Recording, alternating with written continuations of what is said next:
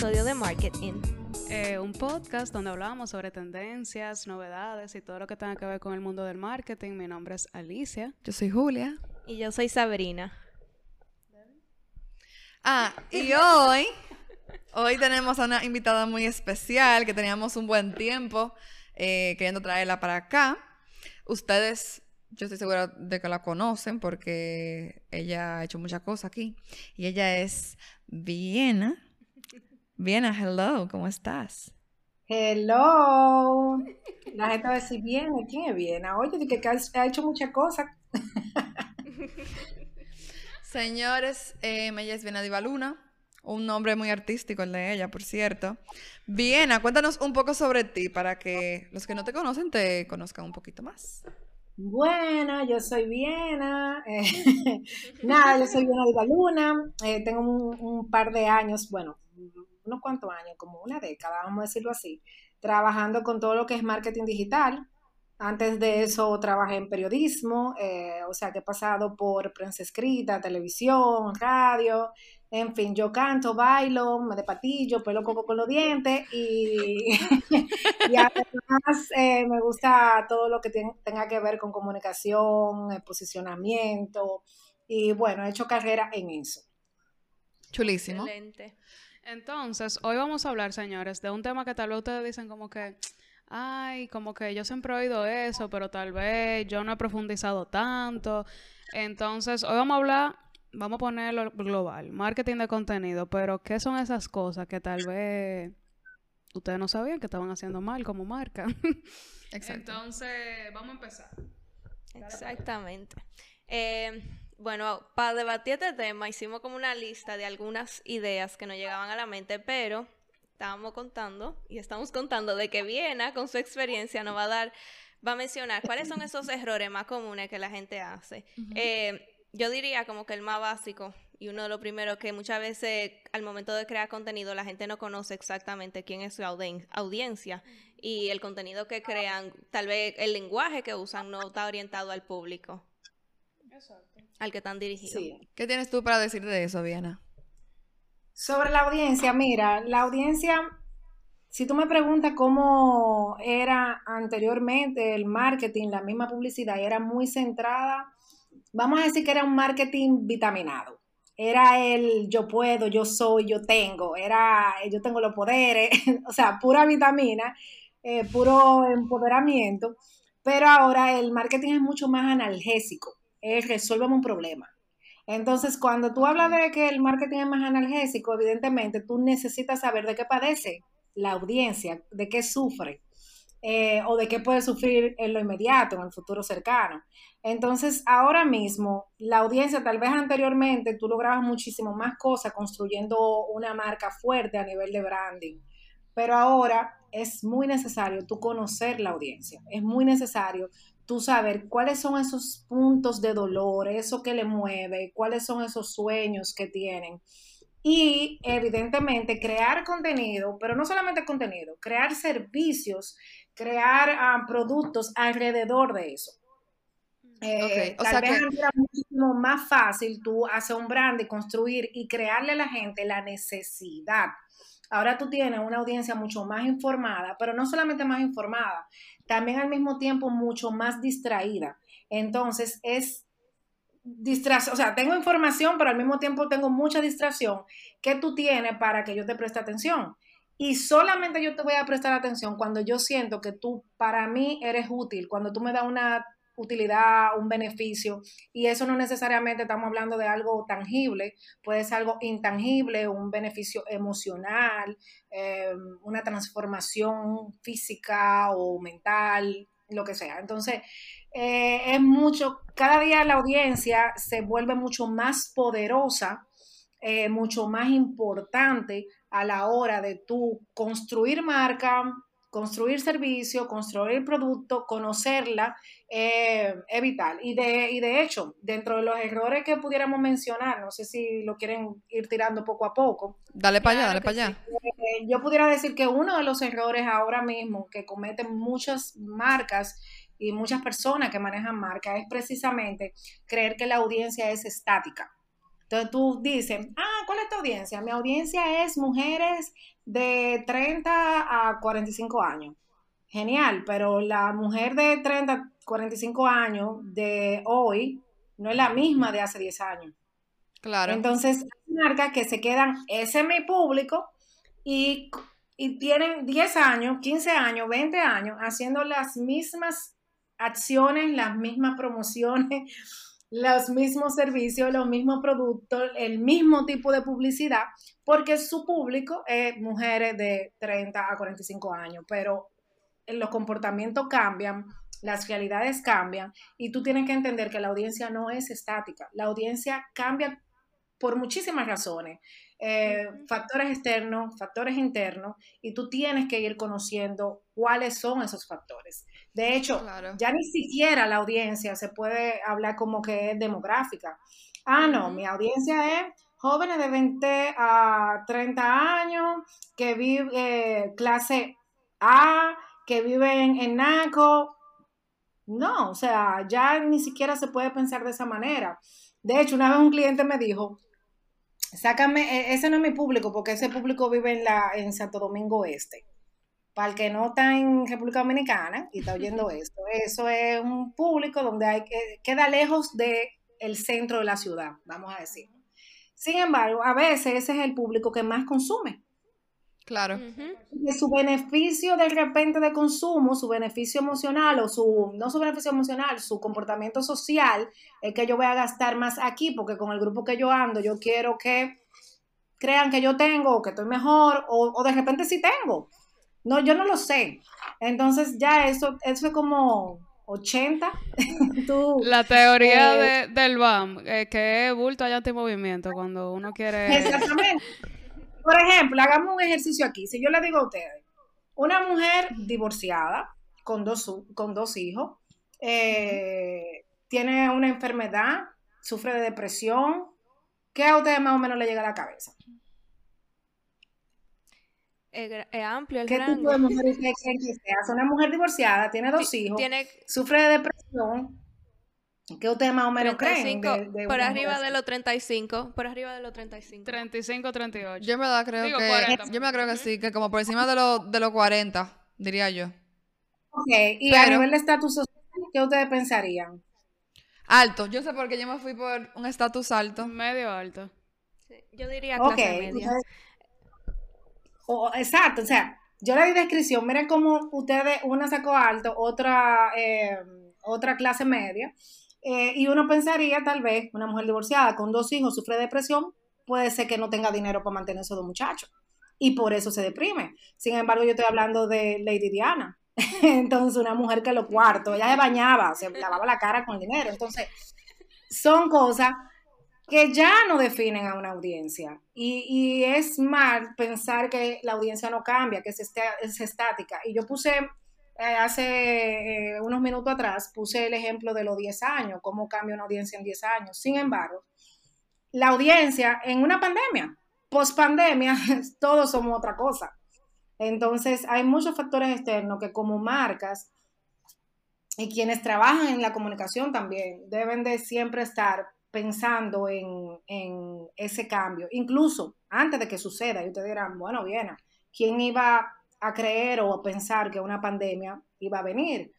Pero hay cosas que suceden, que van sucediendo paulatinamente, que tú te das cuenta que va a venir un cambio. Pongo un ejemplo de hace años atrás. Cuando yo era niña, ver una mujer manejando, o sea, conduciendo un vehículo, no era lo que es hoy en día. Eh, sin embargo, hoy, ¿cuántas mujeres están al volante? Igual pasa, por ejemplo, con las universidades. ¿Cuántas mujeres industrial. están eran de hombres. Entonces, tú tienes que decir, identificar cuál es mi público, cuál es mi audiencia, qué está haciendo mi audiencia y cómo eso en cinco años puede totalmente cambiar el mercado. Claro. Y tomar acciones, crear productos, crear servicios y que tu publicidad vaya dirigida a ese tipo de cosas. Entonces la audiencia no es estática y es uno para mí de los principales errores que cometemos los profesionales de la comunicación y de la publicidad. eso que tú mencionas al final, eso es lo que me, me- o sea, me llegó a la mente cuando dicen, estos niños de ahora, porque eso no era antes así, o sea, como que nada más quieren vivir pegados en ese iPad, que sé yo qué, o sea, ahí ya tú te das cuenta de cómo va cambiando. Exacto. O sea, Adáptate. Eso es lo que hay ahora. Exactamente. 100%. Exactamente. Entonces, o sea, cambia y, y- y lo que hay que pensar es, ok, ¿cómo ha cambiado esta audiencia y cómo mi marca, de alguna manera, puede um, ser de utilidad dentro de ese cambio? Eh, dentro, Claro. evidentemente, de la autenticidad y la personalidad de la marca, porque también no es el extremo, no es, no, es que mi audiencia ahora eh, se comporta de esta manera y tú vas a estar cambiando tu lenguaje, tu personalidad, tu tono. No es, no es eso lo que eh, la idea. La idea es cómo yo me adapto a esa audiencia a nivel de lo que yo puedo resolver o solucionar o aportar o sumar dentro de esa ecuación, vamos a decirlo así. Totalmente. claro. Y dando como entonces un brinquito, por ejemplo, ahora hoy en día todas las plataformas tienen una manera de medir y te presentan como sus estadísticas. Sin embargo, yo sé como que mucha gente tal vez lo usa como referencia, pero lo que te da hasta cierto punto es limitado. Eh, ¿Qué tú dirías de eso, de la métrica que nosotros vemos, o bueno, que nos presenta Instagram? ¿Qué tan relevantes podrían ser? ¿Y qué tanto uso como uno le podría Bueno, dar? Que eso, que ¿Es eso un también te- error te- te- ignorarlo o, o- o uno debería como que improvisar más y no y sé ahí, qué y ahí te da como claves de la audiencia también. O sea, te sí. dice qué es lo que es con la gente que te está viendo. Son datos más demográficos al final del día, pero ¿Cuál es tu opinión sobre eso? Mira, eso va a depender, porque yo soy de la que digo que mm, tú no te puedes quedar con los números de una sola vía. ¿Qué quiere decir eso? Yo veo Instagram, yo soy una marca de supermercado, por poner un ejemplo, y veo Instagram. Entonces Instagram me, me dice que mi audiencia son mujeres de 35 a 45, pero yo me quedo solamente con esa audiencia y pienso que ese es mi público en todos los lados. Lo ideal es que yo también monitore lo que yo tengo en el espacio físico. O si yo tengo, por ejemplo, una, un servicio de delivery, ¿quiénes son las que me están pidiendo? Entonces, cuando yo empiezo a cruzar esa información, entonces la analítica se vuelve importante. ¿Por qué? Porque ahí yo digo eh, que sí, quien me compra es esta, quien viene a mi tienda es esta y la que me sigue en redes sociales es esta. Y ahí yo puedo decir, pues sí, este es mi público. ¿Por qué? Ustedes dirán, pero ¿para qué hay que hacer eso bien? Bueno, primero porque no siempre el que tú tienes en una comunidad es tu audiencia que te compra. Eso es lo primero que hay que entender. Y segundo, porque a veces las plataformas están determinadas por un público masivo. Es más fácil tú encontrar un público masivo adulto de 60 años en Facebook que en TikTok. No quiere decir que no haya una gente de 60 años en TikTok, pero la audiencia general de la plataforma de Facebook es mucho mayor. Entonces, Claro. si yo me quedo nada más con esa comunidad digital que yo tengo ahí, pues yo voy a tener una referencia errada de quién realmente es mi audiencia. Entonces, los números son importantes cuando tú cuentas la historia detrás de esos números, cuando tú le das un sentido a esos números. Y para yo darle un sentido a esos números, yo tengo que cruzar, dependiendo evidentemente de cuál es mi negocio, yo tengo que cruzar información. Ahora, si yo simplemente tengo una cuenta de Instagram, vendo ropa por Instagram y tú el que me pide, yo veo que sí, que, que esa misma audiencia, pues mucho más fácil validarla.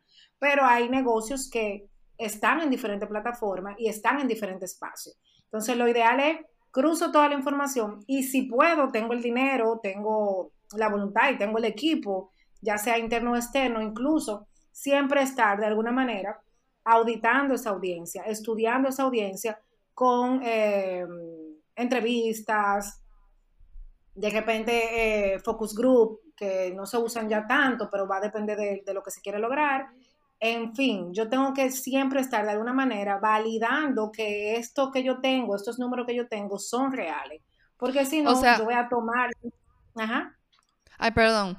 O sea, que de alguna forma tú entiendes que la, o sea, toda- todas las marcas deberían estar en distintas plataformas, o sea, diferentes eh, redes sociales. Yo digo que si lo amerita, si su público lo amerita. Claro, porque para yo ver lo de las estadísticas también, como tú acabas de decir, si yo sé que Facebook es para un público más adulto y sé que TikTok va para personas que son más jóvenes, entonces entiendo que si tengo mi contenido en ambas redes sociales, sé cómo, cómo tal público interactúa con ese tipo de, de contenido. No, yo lo que estoy diciendo es que donde tú estés, a los números que tú tienes en la mano, tú lo cruces y los estudies. Y si puedes validarlo con otros estudios, genial. Si tú me dices, Viena, mi marca tiene que estar en todas las redes sociales, tiene que estar en todas las plataformas, yo no te voy a decir ni sí ni no. ¿Por qué? Ok. Porque cualquiera de las dos respuestas que te dé va a ser el extremo y va a ser universal. Y para uno definir eso, hay que entender cuál es tu negocio, cuál es tu marca, cuál es tu audiencia. Entonces, cuando tú estás en varias plataformas, porque tú tienes multipúblico, vamos a decirlo así, multiaudiencia, y tú tienes una audiencia eh, de repente mayor y tú tienes productos para esa audiencia mayor, y tú dices, Facebook me resuelve, pues genial. Ahora, si tu público es joven y tu público no está en Facebook, ¿qué tú haces en Facebook? Tú lo que estás gastando tiempo y teniendo al pobre community manager gastando su tiempo también, respondiendo mensajes ahí. Entonces, últimamente dicen, no, que tu estrategia tiene que ser omnicanal. Y cuando tú vas a ver, omnicanal es tener el mismo contenido en todos los lados y estar donde tal vez ni siquiera tú tienes un seguidor o un comprador real. Entonces, mejor esa energía, tú la centras en, yo voy a estar en Instagram, por ejemplo, porque es la audiencia, es la plataforma que me permite estos beneficios, los que sean, lo que tú estudies, lo que tú entiendas, porque mi audiencia está en Instagram y yo me voy a centrar toda mi energía en Instagram. Entonces, ahí sí. Hay gente que dice, no, lo que tú siempre tienes que tener es una página web, porque la página web al final es la sucursal de tu, de tu eh, empresa, eh, etcétera. Y ahí yo vuelvo también y digo, depende, porque no todo el mundo, o sea, yo conozco gente que vende muchísimo por Instagram y no tiene una página web. O sea, una página web no construye un negocio. Una página web no te posiciona un negocio. Es importante tú tener ciertos canales porque una página web usualmente, o sea, a diferencia de las redes sociales, es tuya. Eh, es decir, es una plataforma que tú puedes controlar más. Pero si tú vas a tener una página web que al final tú ni vas a revisar, que tú no vas a optimizar, que tú no vas a hacer nada con eso, o que tu audiencia de repente ni siquiera busca eh, esa, esa página, pues quédate con lo que tú tienes. Entonces, claro, eso, eso, y vuelvo lo que, o sea, lo digo, eso es el mundo de acuerdo a Viena. el que quiera hacer lo que le da la gana, que lo haga. Adelante, son su cuarto, que lo gate no me importa. tiempo. Ahora, si tú me preguntas a mí, eso es lo que yo pienso. Y yo conozco y manejo muchísimas marcas y, he manejado muchísimos negocios que su página está desactualizada y facturan más de 200 millones de pesos sin una página. Como conozco gente que a través de su página factura un montón de dinero. Todo va a estar en lo que tú ofreces, en lo que tú puedes sostener en el tiempo y en donde también está tu audiencia. Y, eso hay que estudiarlo cada caso eh, en su justa dimensión.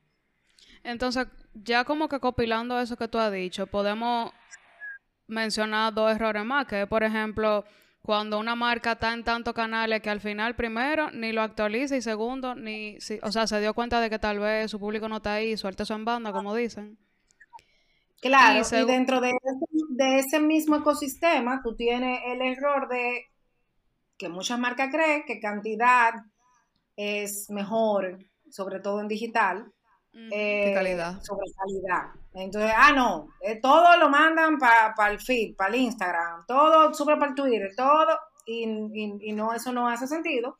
Y ahí también te llega un, un siguiente error, que es que tengo que subirlo porque todo en digital es gratis. Y, la verdad es que, tú sabes que cada día es más difícil que ese contenido orgánico llegue a alguien en este mundo. Entonces, entender que tú no necesitas publicidad no, no te ayuda. Claro, yo no estoy diciendo que todas las marcas hacen, eh, manejan, eh, tienen presupuesto de publicidad o necesitan publicidad. Yo manejé, por ejemplo, Dominicanas Got Talent y nosotros no pautábamos publicidad y no la necesitamos. Como te puedo mencionar muchísimas otras que no necesitan publicidad. Eh, y cuando te digo que no lo necesitan, es que tienen una audiencia tan enganchada y tan atenta a sus contenidos que bueno, pueden, pueden estar básicamente como gratis en el ecosistema, en ese o en esa plataforma en específico. Ahora. Y eso, que Dominicanos Gotales estaba en todos lados. Exacto. Entonces, la gente me dice, ah, pero es que es gratis o yo le digo, señores, ¿por qué es que tú te rehusas a la publicidad digital? O sea, míralo de esta forma, tal vez porque yo, que no es que soy vieja, sino que soy una niña genio y empecé muy joven en, el mundo de la publicidad, eh, tú antes tenías que poner un anuncio de televisión donde eh, no sé si ustedes saben cómo se mide la audiencia de televisión, pero la audiencia de televisión se mide con unas cajitas cercanas a una antena. Son como 200, 300 que te dan un, o sea, te dan como una idea de la gente que te está viendo, la zona que te están viendo. Digital es mucho más puntual, porque yo tengo el poder de decir, yo quiero que poner esa publicidad y que hasta que la gente no haga clic, no me cobren. Para ponerte un ejemplo. Entonces, yo puedo segmentar por intereses. Yo quiero que esto le llegue a una gente que se acaba de comprometer. Yo quiero que esto le llegue a una gente que acaba de ver, de entrar por primera vez a mi cuenta. Entonces, si es tan exacta, si, si tú puedes llegar a tu público eh, eh, eh, puntual, ideal, ¿por qué te rehusas a utilizar la, publicidad? Para mí es maravilloso saber que yo no estoy dando palos a ciegas, que yo no estoy poniendo un anuncio en el periódico que va a pasar en algunas manos, que yo no sé a cuántas manos va a pasar, pero me imagino que son cinco, que era como se vendía. Te decían, no, mira, este, este periódico lo, lo, lo, coge una gente, pero ya nosotros calculamos que llega hasta 15 gente. Bueno, eso podía ser 15, como podía ser 7, como podía ser que el tipo dijera, tú sabes qué, yo compré mi periódico, yo me lo llevo para mi casa y no lo presto a nadie, porque este periódico lo compré con mi cuarto. Entonces, ya eso en digital cambia muchísimo cambia y, tú dices, no, yo quiero llegar a esta persona específica. Entonces, ¿por qué rehusarse? Es como que Mark Zuckerberg tiene un reguero de gente pagándole un montón de cuartos y estudiando en Harvard y vaina, y tú quieras tirar por la borda todos esos títulos y esos diplomas. O sea, aprovecha esos cerebros que están ahí. Es como algo así. Makes sense. Claro que sí. Ay, Dios. Ya pasando como a otra etapa, otra dimensión. ¿Qué tú opinas de los giveaways y los sorteos? Como contenido para a la gente. Exacto.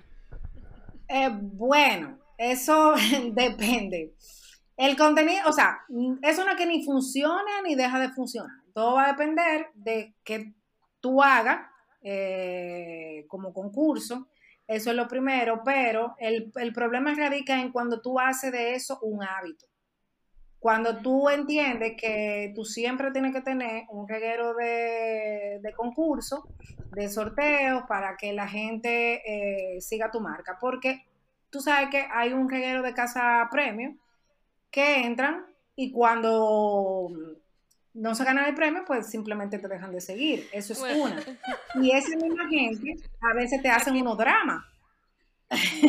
yo nunca voy a olvidar, y tengo una anécdota, donde eh, cuando yo trabajaba, yo era community presidente hace unos años, yo puse un giveaway, era un concurso, estoy hablando de esto hace mucho tiempo, o sea, eso era como 2009, más o menos 2010, donde tenía que poner, exacto, tenía que poner como una frase súper creativa, no recuerdo de qué. El asunto fue que cuando yo elegí a una de las ganadoras, me dice una muchacha, yo tengo que ganar, porque si ella ganó, yo gané. Y le digo yo, no, porque ella, la frase que tú pusiste, tú se la copiaste a ella. Y ella me dijo, sí, yo se la copié, pero entonces, si ella gana, yo tengo que ganar, porque es la misma frase. Yo pensé, yo dije en algún momento, esto tiene que ser una cámara escondida, que, esto no es verdad, que está sucediendo. Pero la niña hizo un show y empezó a sumarme a las sobrinitas, a las amiguitas, a las primas, de que si la otra ganó, ella ganó. Entonces, eso es una, o sea, claro, estamos hablando de hace mucho tiempo, eh, donde tal vez eso daba mejores resultados, y no es que no lo dé ahora, pero a veces esa misma gente te pueden hacer una crisis. Entonces, ¿por qué? Porque son gente desinteresada en tu servicio o tu producto que simplemente están orientados al, premio. A ese premio, eso es eh, muy cierto. Exacto. Y entonces eso te lleva a otra cosa, que es cierto que tú vas creciendo, pero asimismo Cuando tú no mantienes esa dinámica, pues también tú descreces la velocidad de la luz. O sea, eh, se te agregaron mil gente, bueno, probablemente si tú dejas de hacer concursos y yo te sigo más por los concursos que por lo que tú pones o, por lo que tú ofreces o por el servicio, yo simplemente te dejo de seguir, entonces, perdón, tú empiezas a ver como un bajón. Claro, otro o, no interactúan con tu cuenta y te queda con tus followers inflados y esa gente ni siquiera le aparece en tu publicación en el feed porque originalmente no querían seguirte. Exacto. O sea, que te afecta por otro lado a veces de muchos seguidores que no necesariamente son tus clientes. Entonces, mm. cuando por lo menos tú dices, no, es que yo no vendo nada, yo lo que quiero es atraer de alguna manera masa crítica, es decir, mucha gente, para que las marcas empiecen de alguna manera a llegar. Bueno, eso puede ser, eso puede ser credibilidad. Exacto, eso puede ser. Ahora, tú también puedes decir, ok, yo voy a hacer un concurso y de alguna manera esta persona eh, de concurso yo lo voy a poner a llenar una encuesta. Para ponerte un ejemplo. ¿Qué yo estoy aquí eh, haciendo? Yo estoy levantando data. y el concurso para. para eso. O sea, por eso pongo como los dos extremos de cuándo no te sirve para nada y cuándo te pudiera servir eh, un, concurso. Entonces, otra cosa. Estratégico. Exacto, cuando tú lo haces sin estrategia puede afectar tu alcance. Y bueno, eso es un poco largo de explicar, pero la cosa es que el algoritmo de Instagram te presenta las publicaciones a una cantidad de 2 a 10% de tus seguidores. Entonces, si cuando tú lo presentas a la gente y la gente interactúa con comentarios, con compartido, entonces ese alcance se amplifica. Pero si tú tienes un universo de seguidores eh, de cuentas falsas, que a veces sacan cuentas falsas para concursar, o de gente que simplemente tiene una cuenta para concurso y no la usa, que es inactiva, o simplemente yo presento tu, contenido y tú no interactúas con ese contenido, pues tú, en, tu alcance se ve afectado. Claro. No sé si se entendió, pero... Súper claro. El que no entendió que me, que me escriba, porque estamos, tenemos 30 minutos y no vamos... Y nada, y como te dije, eso puede dar también pie a posibles crisis. ¿Qué es lo que yo recomiendo? Si tú vas a hacer un sorteo, pues que sea bien pensado, que tú le saques de alguna manera una información, un beneficio, algo eh, a la gente. Que no sea dar, dar, por dar. Exacto.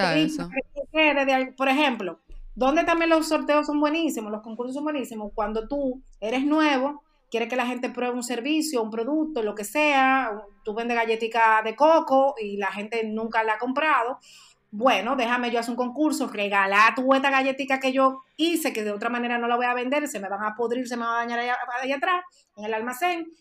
¿Para qué? Para que la gente diga, hey, pero la galletica tan buena. Y cuando la vean en el supermercado, porque tú vas a hacer una estrategia de ponerla en góndola, digan, mira la galletica del concurso, déjame comprarla. Entonces ahí tiene mucho sentido.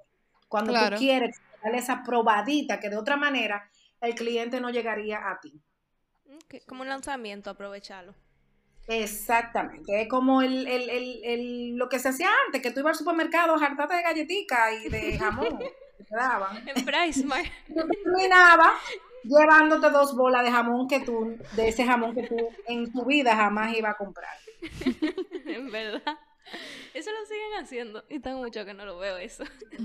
Claro. No, tampoco. Fuera de aquí más. Tú vas de que a un centro comercial de Miami y tú no tienes ni que comer nada. Tú sales lleno de ahí, créeme. Ay, es verdad eso. Eh, antes de irnos, viene una pregunta. A ver, ¿cuál es tu opinión? ¿Qué te como la más contradictoria de poner o no poner los precios eh, en Instagram? O bueno, en cualquier plataforma. Mira, eh, la verdad es que eso en la NASA están haciendo un curso y mandando así como para entender por qué eh, no ponen o sea, eso de verdad yo no, yo no entiendo, porque mira lo que pasa, cuando tú no pones los precios, alguien me explicó y yo me quedé como, le doy una galleta, un trompón o me quedo tranquila, pero como fue por por Instagram que me lo explicó, yo simplemente no podía hacer más nada.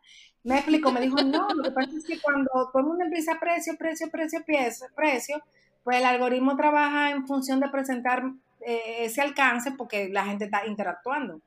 Entonces, volvemos a lo mismo. ¿tú quieres interacción o tú quieres vender? Exactamente. Eso es lo primero que nos tenemos que preguntar. Porque si tú quieres interacción, genial. La estrategia está, ¡ey! ¡Qué chula! Ahora, si tú quieres vender, tú estás, o sea, tú estás como cuando tú pones eh, en, en una tienda un baratillo todos los días, tú vas a tener la gente detrás del baratillo, pero tú no, después que tú quites ese baratillo, tú no vas a vender nada. Entonces, si tú lo que quieres es que la gente te compre, ya una vez tú pones el precio, tú estás haciendo automáticamente un filtro de que el que te, el que te va a escribir te va a comprar. Está interesado, claro. Está interesado, porque ya el precio es, yo lo pago, lo puedo pagar, no lo puedo pagar, ya eso es un filtro. Ahora, si tú lo que quieres es que te pregunten precio, precio, precio, precio, y tú no responderle a nadie, Que y entonces, feísimo. y tú entonces mandar el mensaje directo para que de 100 gente aparezca tal vez una cuando tú pudiste ya filtrar con el precio, bueno, ya eso son otra, otra cosa. Lo, lo que espero es que ese community manager se te vaya pronto y se jarte de esa práctica. Claro. Y que, ¿Tú sabes por qué me voy? ¿Tú sabes por qué yo renuncio? Porque estoy harta de que me pregunten los precios y tú no quieras que yo les responda. Eso es lo que yo le deseo.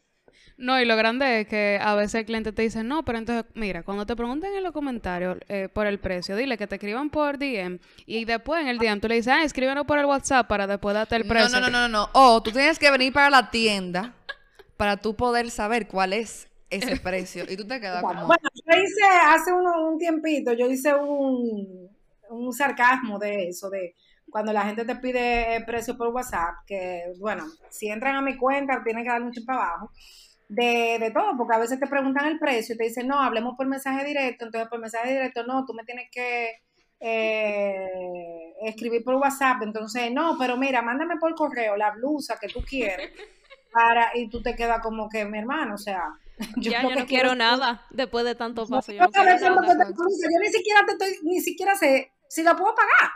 Eh, Y ya tú me estás. No, mi hermana. Bye bye, suelte con su blusa. Entonces, por eso que yo a esa gente les deseo que los community managers se le vayan y le digan que se van por eso. Esos son mis deseos, de verdad. Ahora, hay marcas que no venden como al consumidor final, o sea, que venden a través de intermediarios como distribuidores. En ese caso, ¿qué tú puedes hacer si te están preguntando el precio? Porque tú no tienes un precio fijo, diría yo. ¿Cómo así? No entendí. Por ejemplo, una marca que no venda a través de Instagram, sino que vende en diferentes puntos de venta y cada punto de venta es quien determina el precio final. Entonces ahí tú como marca, tú tienes tu precio al que tú le vendes a ellos, pero tú no sabes en cuánto lo va a vender, por, ponerte así, en cuánto lo va a vender la sirena.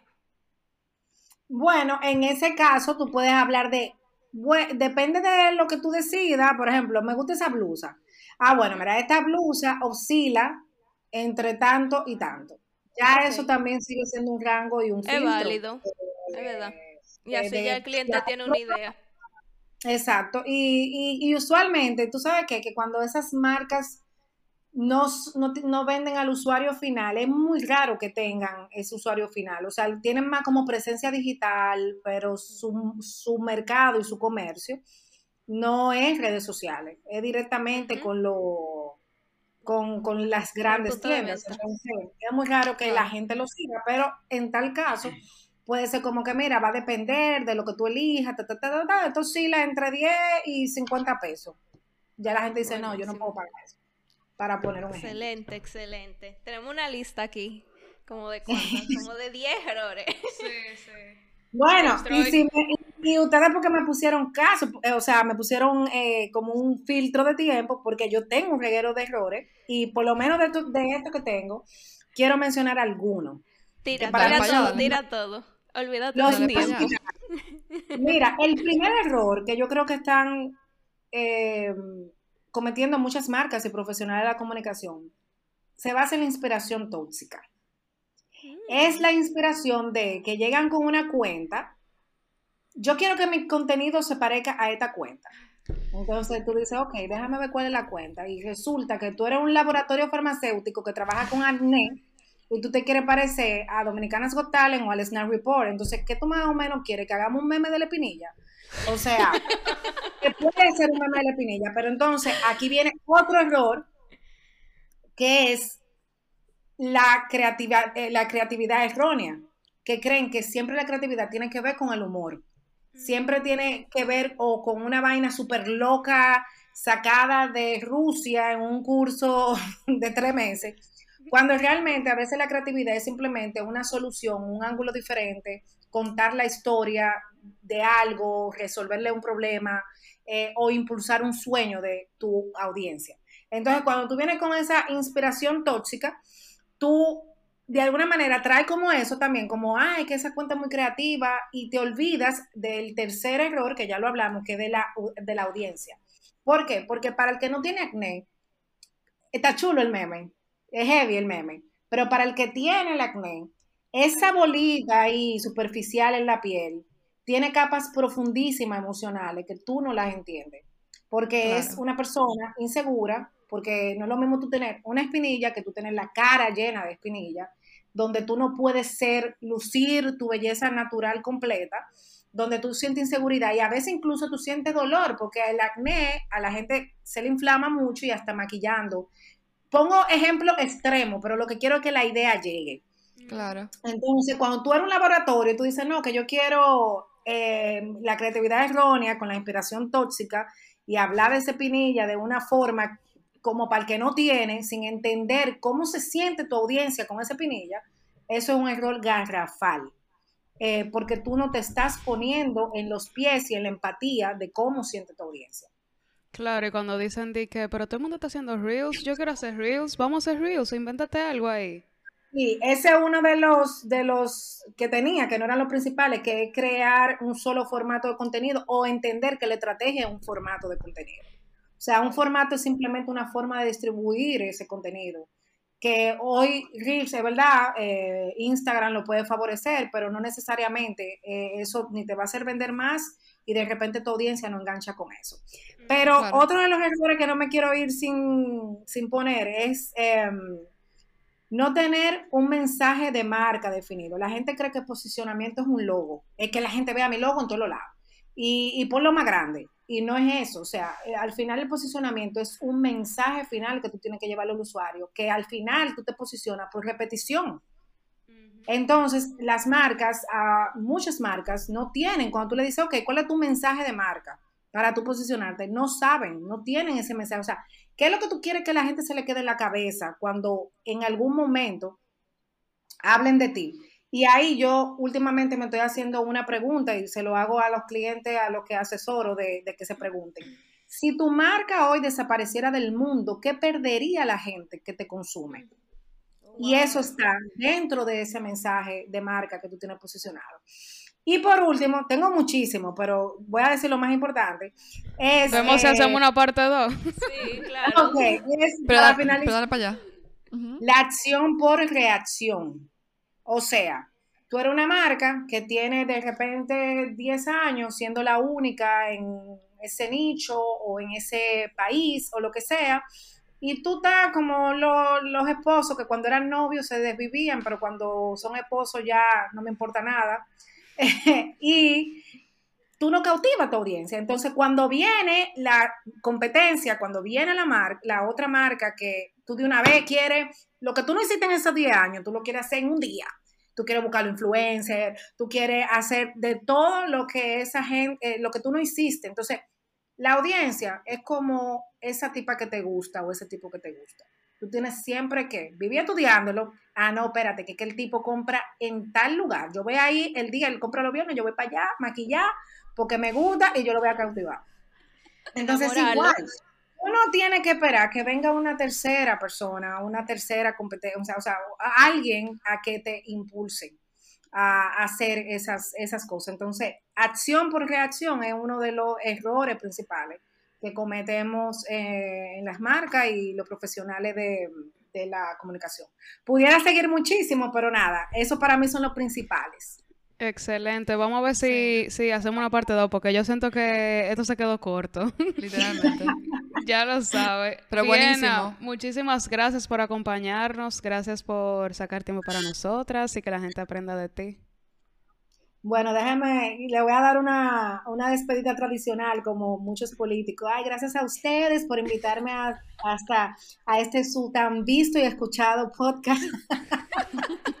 la verdad que gracias a ustedes por la invitación. Para mí siempre de verdad es un honor compartir un poquito de el aprendizaje que he tenido en estos pocos años de, de trabajar con marketing y algunas marcas.